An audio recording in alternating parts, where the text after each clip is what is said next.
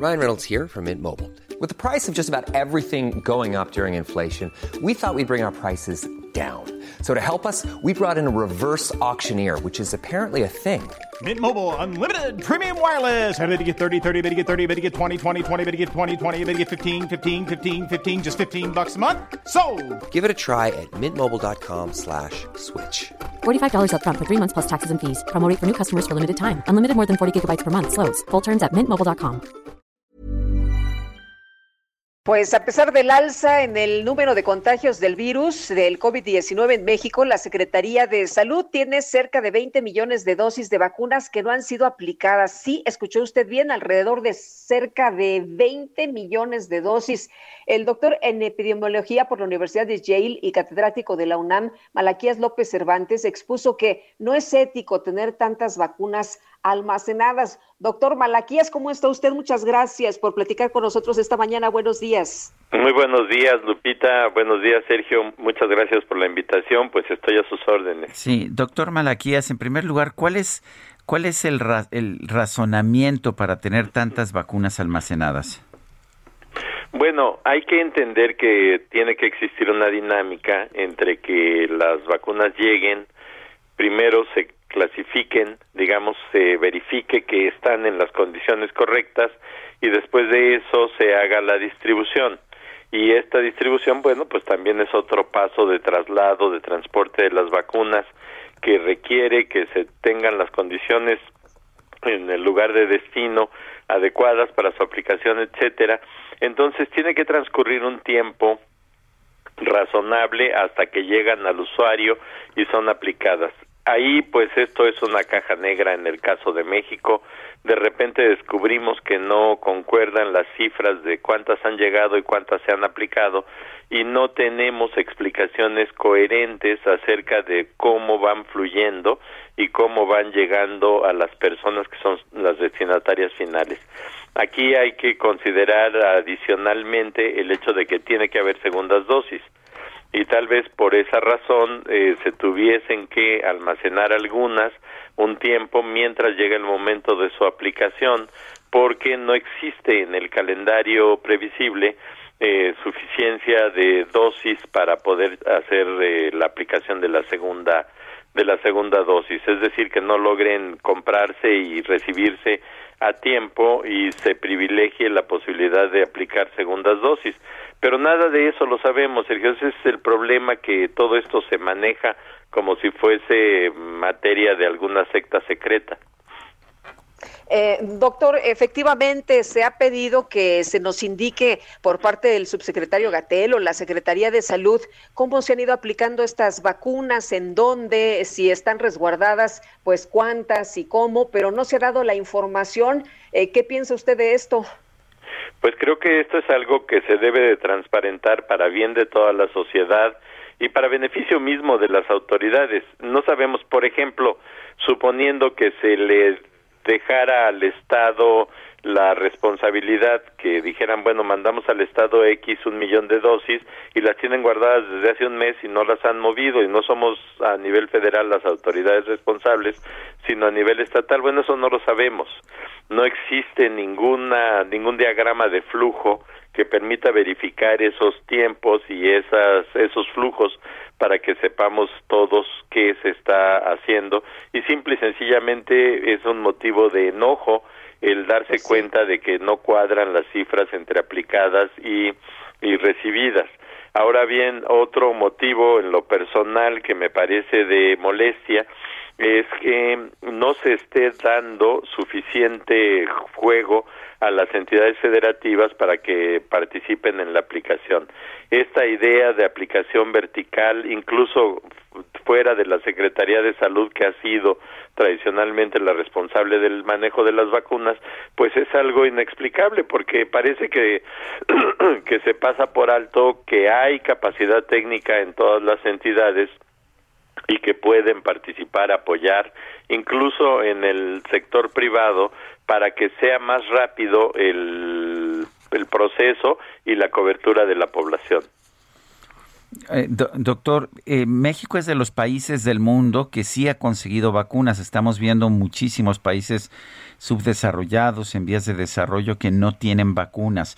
Eh, en términos generales, ¿usted piensa que, pues, que hemos hecho un buen esfuerzo o piensa que ha sido que, que esta, este asunto de las vacunas que no se están utilizando o esta falta de transparencia elimina todas las virtudes que haya podido tener este esfuerzo? No, yo yo no sería este, de la idea de, de decir que las cosas que se han hecho han sido eh, de poca monta ni, ni, ni que no se deben de reconocer, al contrario, se debe de reconocer, pero se debe de apoyar, estimular la participación de toda la sociedad, no depender de mecanismos centralizados, verticales, que en todos los lugares, incluso México, históricamente han demostrado ser los menos eficientes y los que finalmente pues no no permiten que lleguen los beneficios necesarios a la sociedad con la prontitud también necesaria. Eh, doctor Malaquías, ¿tenemos en México manera de resguardar de manera adecuada, de manera correcta estos 20 millones de vacunas que nos dicen no están desaparecidas? Bueno, yo creo que sí, eh, sí se tiene capacidad para tenerlas guardadas sin que se deterioren, pero pues el tema es realmente no tenerlas guardadas y ahí es donde entra en juego la capacidad técnica de todas las entidades federativas para saber si pueden recibir, conservar adecuadamente la vacuna mientras la aplican y ahí tampoco existe ninguna luz al respecto. Yo creo que aquí es, por ejemplo, uno de los de los casos en los que podrían participar otros, como las entidades educativas, que normalmente tienen equipos que sirven para este propósito en caso de necesidad. Eh, hace unos días el subsecretario Hugo López Gatel decía que todos estamos cansados, que no va a haber cierre de actividades eh, por esta tercera ola, doctor. Eh, ¿Usted qué, qué opina sobre esta decisión y qué, qué tenemos que hacer los ciudadanos? Bueno, yo creo que poner como argumento central de frente la idea de que estamos cansados, pues no sustituye la idea de que debemos preservar la vida en las mejores condiciones posibles uno no puede estar cansado de estar vivo y de estar saludable. Entonces creo que este se debe de hablar de la importancia de la salud, de tomar muy en serio el fenómeno que estamos viviendo de una infección muy intensa, muy frecuente dentro de los jóvenes, del grupo de jóvenes, y se deben de tomar medidas muy serias para tratar de contener esos contagios. Creo yo que no se ha preparado a la sociedad durante año y medio lo suficientemente bien como para manejar estas circunstancias. Por ejemplo, en lugar de haberse arraigado profundamente ya el uso del cubrebocas, todo el tiempo ha sido motivo de cuestionamientos, de dudas y de mala utilización.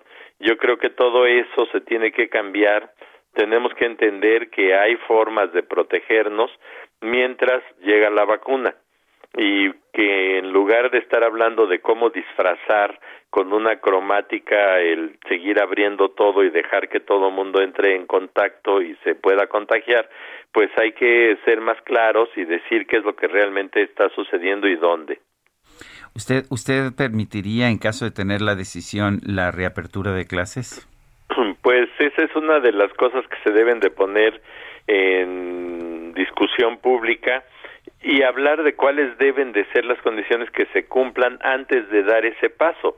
No es nada más fijar una fecha, es decir, debe de estar sucediendo en el entorno esto para que yo haga esto otro. Y eso no se ha dicho, nada más se ponen fechas de una manera que parece arbitraria yo creo que se deben hacer todos los esfuerzos posibles porque los niños y los jóvenes regresen a la escuela. Ha sido muy perjudicial tenerlos fuera de la escuela, pero también puede ser muy perjudicial tenerlos en la escuela. Entonces hay que balancear, hay que equilibrar y poner condiciones para que las cosas sucedan. Ahora, doctor, en la UNAM tengo entendido que no van a regresar a clases presenciales. Por el momento no, el rector ha puesto como condición que se pueda avanzar en la vacunación y bueno, pues no solo debemos de vacunar a la gente, sino de vacunarla bien.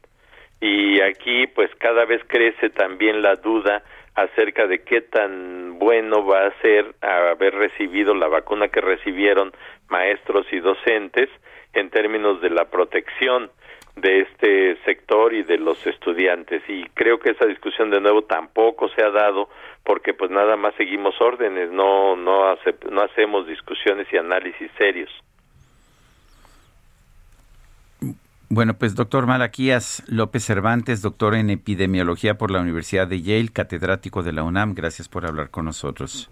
Pues muchísimas gracias por la invitación, Sergio, y estoy a la orden de ustedes. Gracias, doctor. Buenos días.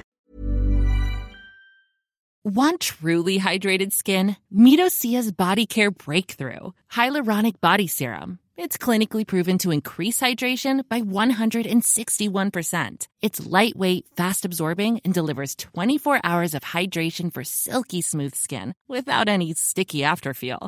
Treat your skin to clean vegan skincare from Osea. Get 10% off your first order with code SUMMER at OseaMalibu.com. That's O S E A Malibu.com code SUMMER.